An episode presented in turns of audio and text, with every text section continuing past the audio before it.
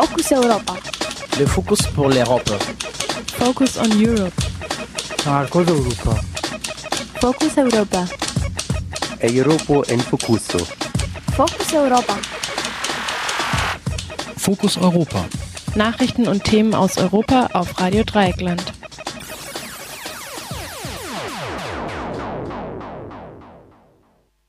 Ja, hallo und herzlich willkommen zu Fokus Europa, dem Europamagazin auf Radio Dreieckland 102,3 Megahertz. Heute Dienstagabend. Eine halbe Stunde, eine Sondersendung von Fokus Europa. Es geht äh, anlässlich des jüngsten Libanon-Krieges äh, genau um eben diesen. Und zwar in der Wahrnehmung von israelischen Linken. Wir hören zwei Stimmen aus Israel zu dem Libanon-Krieg.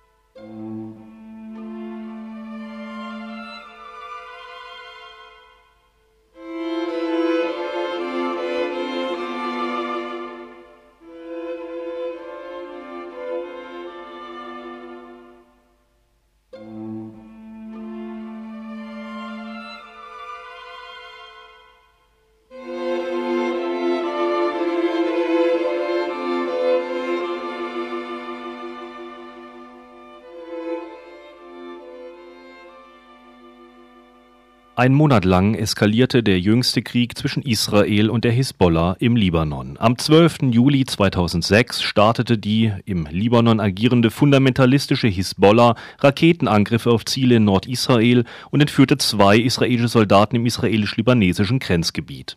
Die Hisbollah hatte diese Angriffe eingeleitet, um die Soldaten später gegen in israelischen Gefängnissen einsitzende Libanesen auszutauschen.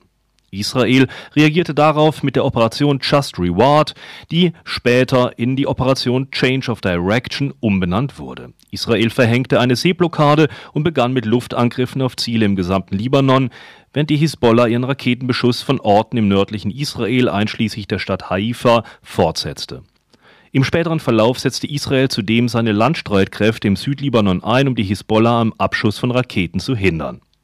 Es kam zu massiver Zerstörung der Infrastruktur im Libanon. Wir hören im Folgenden zwei Stimmen aus Israel zum neuen Libanonkrieg. Die eine zeigt Verständnis für das Vorgehen der eigenen Regierung aufgrund der Attacken durch die Hisbollah und stellt sie auf den Standpunkt der legitimen Verteidigung. Die andere versucht in kritischer Distanz zur israelischen Regierung und zu den offiziellen Kriegslegitimationen eine Perspektive der Aussöhnung zwischen Israelis und Palästinensern anzustreben. Hören Sie Stimmen des liberalen, des linken Israel, zwei Stimmen, die sich in ihrer Einschätzung zuweilen stark widersprechen. Andrea Lievnat, Redakteurin der Internetzeitung Hagali, darf für sich reklamieren, die Mehrheit des liberalen Mainstream in Israel zu vertreten.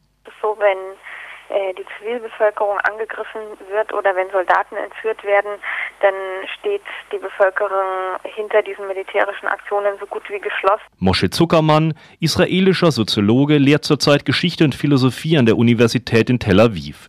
Er gehört einer radikalen Minderheit in Israel an, zählt zur nicht-zionistischen Linken und sieht sich als Linker in der Tradition der kritischen Theorie. Ja, natürlich hätte man natürlich ganz anders damit auseinander, äh, äh, umgehen können. Man hätte sich einfach von der Hisbollah nicht provozieren lassen müssen. Andrea Liefnat befragten wir zu Beginn der Auseinandersetzungen Mitte Juli. Sie schildert, wie die israelische Öffentlichkeit auf das kriegerische Vorgehen der israelischen Regierung gegen die Hisbollah reagiert. Man muss sich vorstellen, innerhalb der letzten Tage sind äh, 800 Katjuschas äh, in Israel explodiert, also von der Hisbollah nach Israel gefeuert worden. Äh, das ist natürlich ein harter Beschuss, der nicht mehr abgetan werden kann als äh, kleinere Gemetzel, sondern das ist ein wirklicher Kriegszustand. Und dementsprechend sind natürlich auch die Zeitungen voll. Äh, das Fernsehprogramm ist ständig Sondersendungen zur Lage. Ähm, man spricht über nichts anderes auf der Straße, ob das jetzt äh, hätte man anders vorgehen sollen, ist es richtig, ist es nicht richtig, was äh, leben die entführten Soldaten noch? Also das ist etwas, äh, was im Moment das ganze Land beherrscht und man spricht eigentlich über fast nichts anderes mehr. Wie ist es in Ihrem ähm, ja, Freundes- und Bekanntenkreis, was nun die eigene Regierung anbelangt? Wird da das Vorgehen eher kritisch gesehen oder gibt es da großes Verständnis? Da gibt es sehr großes Verständnis. in Israel ist es so, wenn äh, die Zivilbevölkerung angegriffen wird oder wenn Soldaten entführt werden, dann steht die Bevölkerung hinter diesen militärischen Aktionen so gut wie geschlossen. Es gibt natürlich in der extremen Linken und äh, auch hier und da gibt es natürlich Fragen, wo man sagt, hm, vielleicht hätte man doch etwas anders reagieren können, aber dass man mit einem Militärschlag reagiert, das äh, bezweifelt hier keiner. Also da sind alle einer Meinung. Ihre Kritik gilt auch der deutschen Presse, die verdrehen würde, wer in diesem Konflikt angegriffener ist und wer der Aggressor. Äh, dass Soldaten aus dem, also vom Gazastreifen aus und aus dem Libanon aus entführt wurden und es ging nicht damit los, dass Israel Angriffe gegen Beirut geflogen hat. Ich habe manchmal das Gefühl, wenn man äh, deutsche Presse und so weiter durchschaut, dass da eben die die Ursache äh, irgendwie ver vertauscht oder verschwindet. Und diese Dinge müssen natürlich in den in den internationalen Vermittlungsversuchen schon ganz klargestellt werden. Ähm, auf der anderen Seite sind die, ist die Sache natürlich wesentlich komplizierter, als, äh, als es sich jetzt im Moment darstellt, weil die Hisbollah ja nicht äh, alleine agiert, sondern weil die Hisbollah eben von Syrien und vom Iran unterstützt, äh, finanziert, äh, mit Waffen versorgt etc. wird. Und das Problem ist natürlich ein wesentlich tiefgreifenderes. Das heißt, auch wenn man jetzt schafft, im Moment äh, die Lage zu befrieden und dass eben diese äh, äh, äh, bewaffneten Auseinandersetzungen beigelegt werden. Das Problem verschwindet dadurch natürlich nicht. Kritisiert wird in der deutschen Presse mehrheitlich jetzt die Verhältnismäßigkeit der Mittel. Würden Sie diese Kritik teilen oder finden Sie die überzogen? Das Problem ist halt, dass sich äh, die Hisbollah, genauso wie es ja auch die Hamas tut, mit Zivilisten bewusst umgibt und Zivilisten äh, bewusst als Schutzschilde nutzt.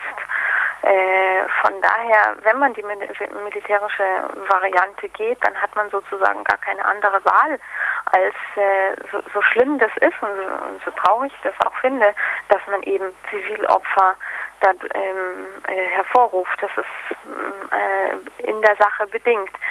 Ähm, ich denke, ich, ich, am Anfang habe ich auch gedacht, dass es äh, etwas äh, überzogen scheint, dass sofort hier Luftangriffe geflogen werden.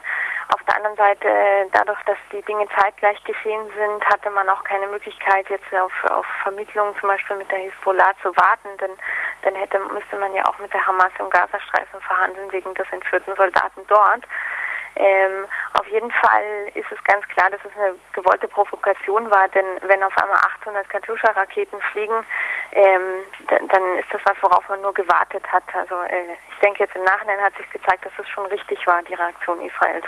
Einen Monat nach Beginn der Kampfhandlungen und nachdem ein Waffenstillstand ausgerufen wurde, befragten wir die Hagali-Redakteurin Andrea Liefnert erneut, ob sich in der israelischen Öffentlichkeit eine kritischere Position zu Wort meldet. Es hat sich ein klein wenig geändert. Ähm, es gibt schon zunehmend Kritik, das ist ganz klar. Ähm, vor allem gab es Wochenendausgaben von Haaretz, der großen linksliberalen Zeitung hier in Israel, einen sehr provokativen Artikel auf der ähm, äh, äh, Frontseite, der ähm, überschrieben war mit äh, Olmert muss gehen, wo also der Kommentator äh, Olmert vorgeworfen hat, jeden nur denkbaren Fehler gemacht zu haben das sei also nicht tragbar, dass äh, er weiterhin im Amt bleibe. Und äh, der Kommentator wurde dann auch in den in zwei großen äh, Fernsehsendern, also im zweiten israelischen Fernsehen und im zehnten Kanal, also Arutz Esser, äh, in den Abendnachrichten rumgereicht. Also es, es wird sozusagen zunehmend diskutiert, aber die Diskussionen drehen sich äh, mehr um, also weiterhin nicht darum, ob dieser Krieg jetzt tatsächlich gerecht, äh, gerechtfertigt war, da ist man weiterhin ziemlich geschlossen der Meinung, sondern eher um das Wie des Krieges, also ob die Strategie gut war. Und da gibt es tatsächlich jetzt vor allem seit, seit den Ereign jüngsten Ereignissen ähm, die sehr viele israelische Opfer gefordert haben unter den Soldaten, äh, vermehrt Diskussionen. Also warum so spät eine Bodenoffensive? Ähm, ist der Krieg vielleicht doch äh, zu schnell, aber dann irgendwie zu zögerlich äh, losgegangen? Solche Sachen werden diskutiert. und äh, es gibt auch in der, in der Linken jetzt vermehrt äh, Leute, die gegen eine Fortführung des Krieges sich aussprechen. Ich meine, wir, stehen jetzt natürlich zwei Tage vor oder einen Tag vor äh, dem Waffenstillstand. Also jetzt vergangene Woche haben sich zum Beispiel die drei großen linken Schriftsteller Abe Joshua, David Grossmann und Amos Oz äh, äh, für einen sofortigen Waffenstillstand ausgesprochen. Die waren natürlich alle am Anfang sozusagen auch äh, für den Krieg. Äh, das hat sich auch geändert, nachdem was in Kana passiert ist, nachdem also klar wurde, dass der Krieg so sehr viele libanesische Zivilisten Opfer fordert. Also da hat sich hier äh, zumindest in der Linken doch nochmal etwas geregt. Aber grundsätzlich, wie gesagt, nach wie vor stehen die meisten hinter dem Krieg. Es wird mehr das Wie diskutiert. Moshe Zuckermann ist prominenter Kritiker der israelischen Regierungspolitik. Er sieht sich als Nicht-Zionist und er ist Teil der außerparlamentarischen linken Gush Shalom. Er beobachtete, dass der anfängliche Konsens in der israelischen Öffentlichkeit kurz vor dem Ende des Waffenstillstandes bröckelte. Zunächst mal muss man sagen, dass die Peace Now, das heißt also die zionistische Linke, äh, überhaupt keine Rolle mehr spielt in der israelischen politischen Kultur seit Anfang der 90er Jahre äh, weil sie sich sozusagen mit dem Aufstieg zur Macht von Rabin seine Zeit äh, schlafen gelegt hat äh, und im Grunde genommen meinte, jetzt ist ihr Mann an der Regierung und damals ist das aus diesem Winterschlaf nicht wieder erwacht. Vielleicht ein ähnliches Phänomen wie seine Zeit die Grünen meinten, in denen Joschka Fischer jetzt an die äh, Regierungsmacht gekommen ist, also Außenminister werden durfte, äh, dass sie im Grunde genommen ihre Ziele, der berühmte Marsch durch die Institution hat er sich verwirklicht. So hat also Peace Now, glaube ich, weder während der Intifada noch jetzt im Libanon überhaupt eine Rolle gespielt. Für meine Begriffe ist das eine, ein totes Pferd. Es ist überhaupt keine Organisation, auf die man noch großartig zu zählen hat. Die, der Konsens hinter der Regierung war natürlich fast, äh, wie soll man sagen, fast von Wand zu Wand, also fast hundertprozentig. Nicht zuletzt deshalb, weil der Gegner diesmal, äh, fast von allen Israelis äh, gehasst wird. Ich muss auch selber sagen, also ich, obwohl ich gegen den Krieg bin und eine große Kritik an meiner eigenen Regierung zu führen habe, äh, bin natürlich kein Anhänger der Hezbollah, weil das für meine Begriffe keine Freiheitskämpfer sind, sondern finde das das Mittelalter, was ihre Ideologie anbelangt. Und von daher ist das für mich keine Freiheitsbewegung. Aber, das muss man sagen, in dem Moment, wo es anfing zu bröckeln, bröckelte es nicht von der linken Opposition, also der Konsens anfing zu bröckeln, bröckelte es nicht von, von, von, von links her. Von links her gibt es immer die nicht-zionistische Linke von äh, Gush Shalom und äh, das sind also 4.000, 5.000 Leute, denen ich selber auch angehöre, die ihre Demos machen und ihre Petition unterschreiben und die eigentlich gar nichts zu bestellen haben hier in Israel. Darf ich auch für mich selbst äh, äh, in Anschlag bringen.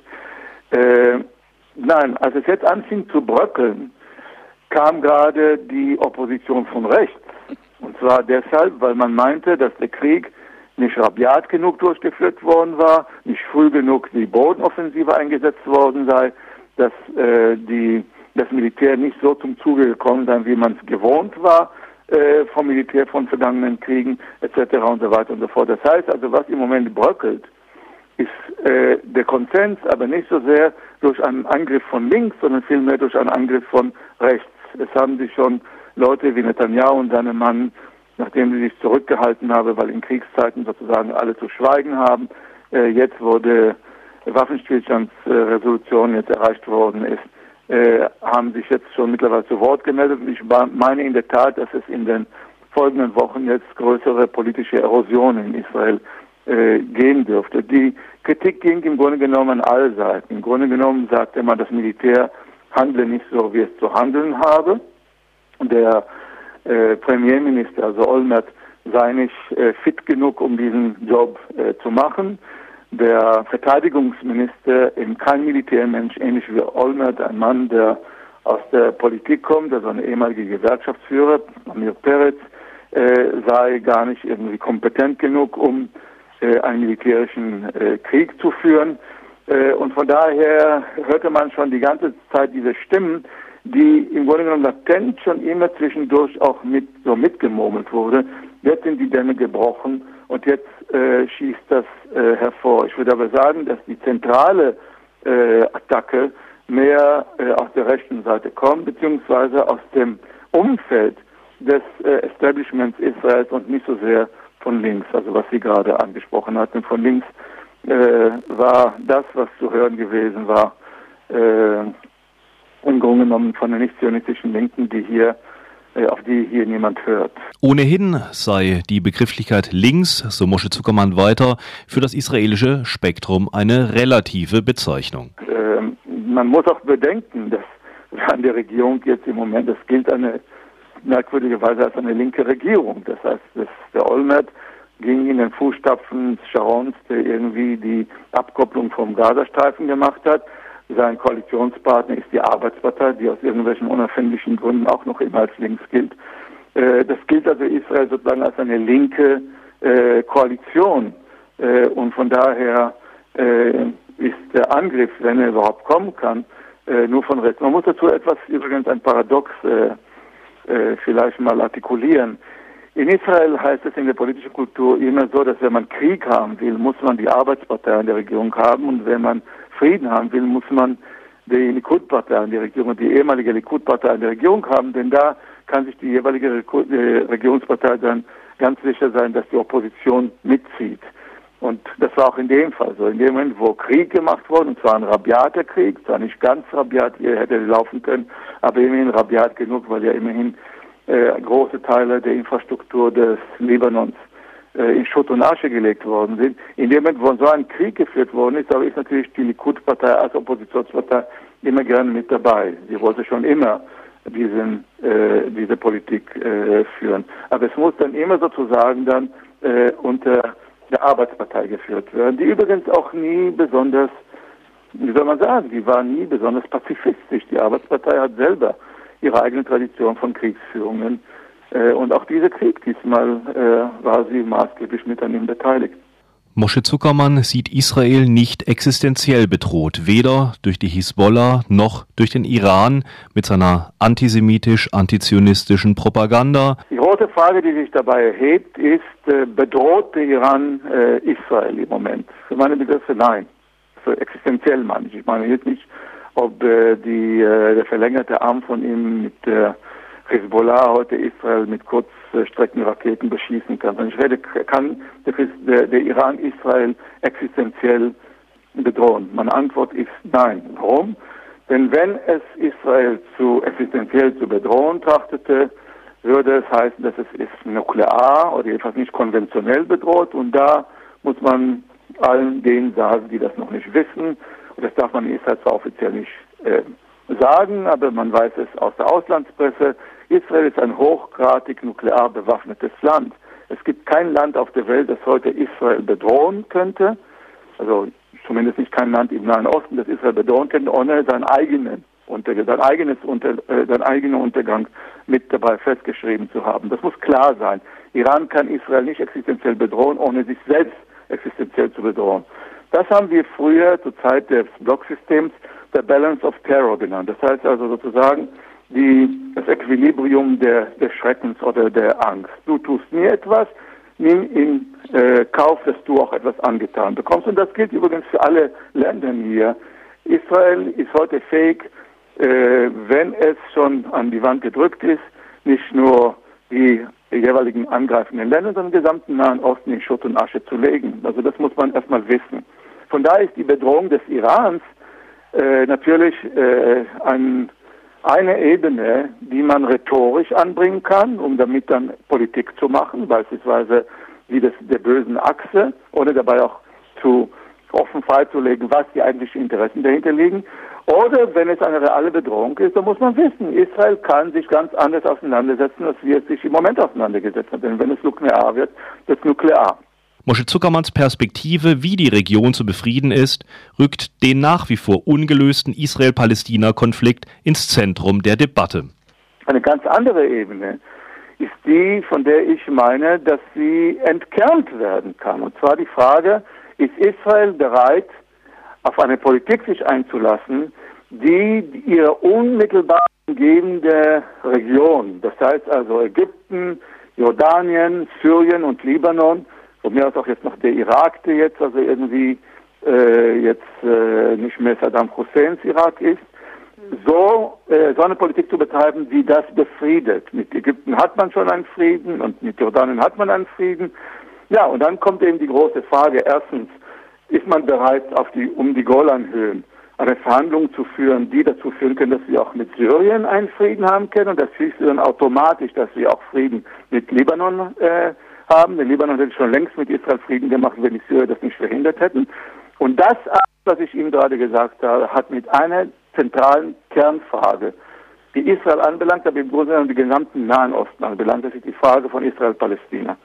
Es geht nichts daran vorbei, aber nichts geht daran vorbei, äh, dass man versteht, äh, dass äh, alles über Israel-Palästina läuft. Denn in dem Moment, wo es zu einer permanenten Friedenslösung zwischen Israel und Palästina kommt, das kann in, der momentanen historischen Phase nichts anderes bedeutet als eine Zwei-Staaten-Lösung, mit einer Zwei-Staaten-Lösung auch für Jerusalem, mit einer symbolischen Anerkennung der äh, des Rückkehrs der Palästinenser, also symbolisch meint für mich jetzt nicht irgendwie, dass jetzt alle Palästinenser hier zurück nach Israel kommen, also symbolische Anerkennung, das ein bestimmter, gewisses Quantum würde nach Israel kommen.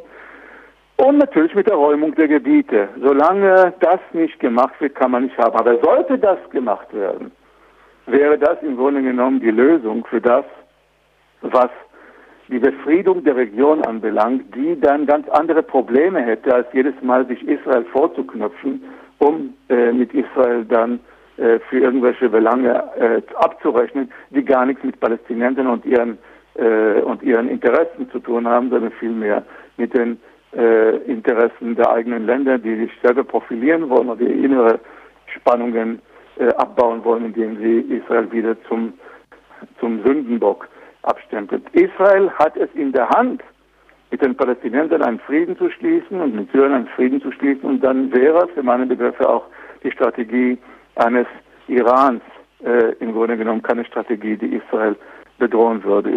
Doch im Moment scheint es schlecht auszusehen mit einem weiteren Rückzug der israelischen Armee. Die rechten Stimmen in Israel melden sich zu Wort. Das beschreibt auch Andrea Liefnert, die Hagali-Redakteurin, die keinesfalls davon ausgeht, dass die Regierung Olmert links ist man darf nicht vergessen, äh, die meisten, die in der Kadima-Partei sind, die sind aus dem Likud gekommen und damit natürlich äh, eindeutig aus dem rechten Spektrum, wie zum Beispiel Olmert selbst ja auch oder auch die Außenministerin, auch wenn sie jetzt jemand ist, der von der Linken sehr gemocht wird. Aber trotzdem kommt sie eben, ist ihre politische Heimat der Likud.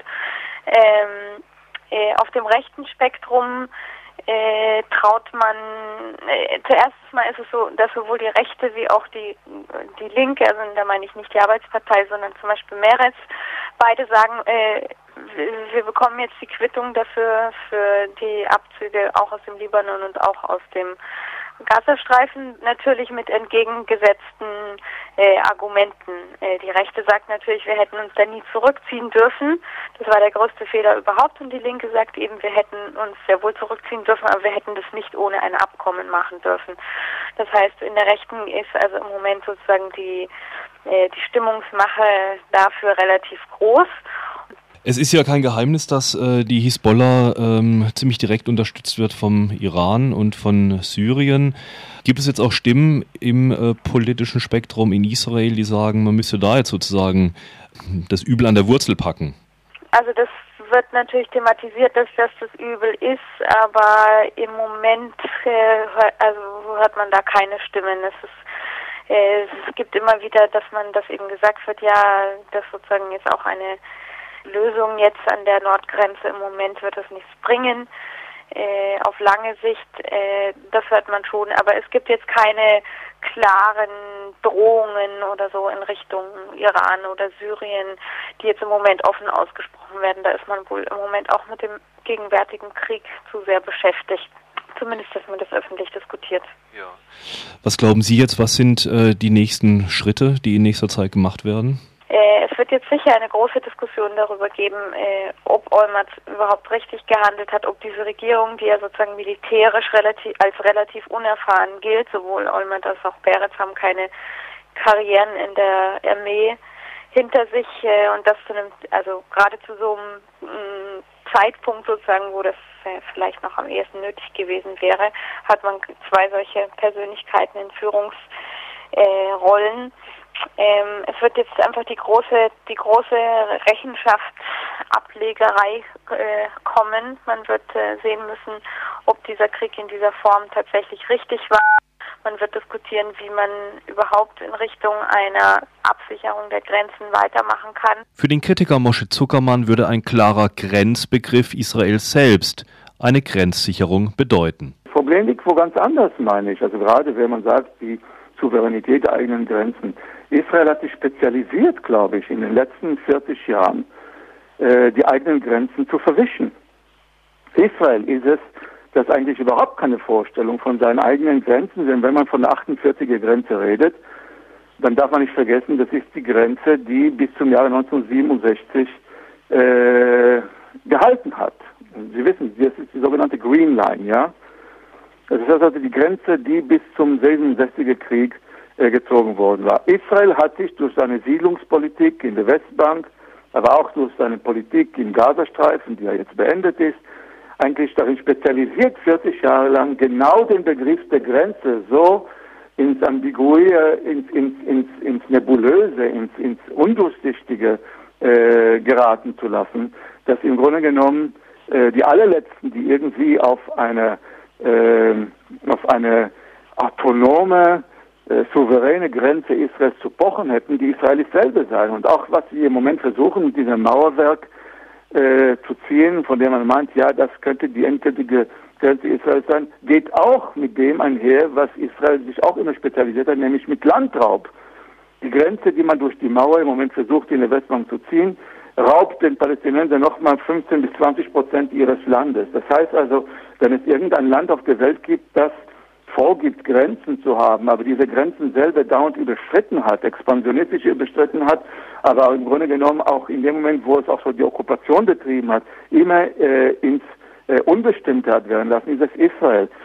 Sie hörten eine Sondersendung von Fokus Europa zu dem Libanon-Krieg. Zwei Stimmen aus Israel. Zum einen Andrea Lievnert, Hagali, Internetredakteurin. Zum anderen Moshe Zuckermann, Professor aus Tel Aviv.